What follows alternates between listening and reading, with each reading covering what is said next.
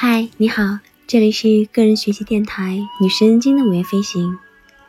谢谢你来和我一起学习那些让你更聪明的科学新概念。今天我们将要一起学习的是第三十九个概念：科学方法不只适用于科学。大多数的人都认为科学只有两种。认为科学是关于世界的理解与知识，包括重力、光合作用和进化等，或者是这些知识产生的技术，比如疫苗、计算机和汽车等。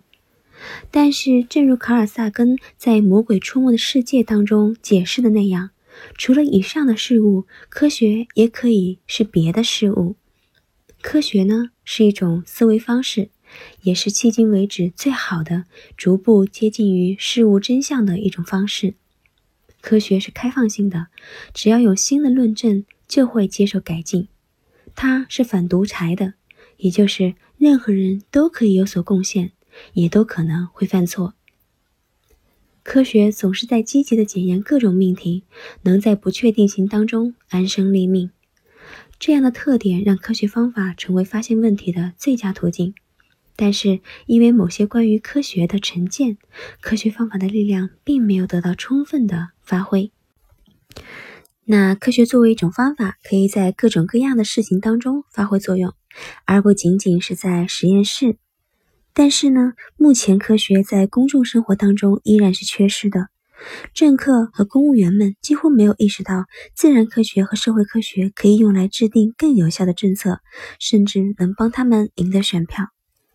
例如，在教育和刑事司法当中，干预措施往往会在没有被恰当评估的情况下实施，而这两个领域完全可以利用这一最有效的科学技术，也就是随机化控制实验。但现实是在新举措落实到位之前，这样的科学方法都不会被使用。实验的试点往往少得可怜，根本收集不到有效评估政策的一些数据。医学研究委员会的希拉伯德批评了英国政府在一塌糊涂的试点之后就颁布了毒品治疗和检测令，这么一个做法被他吐槽，因为他们采用的实验对象太少了，而且也没有设立随机预测和对照组，而法官也没有被要求记录他们是如何审判违反者的。公共服务的文化可以吸收自我批判的科学文化的经验。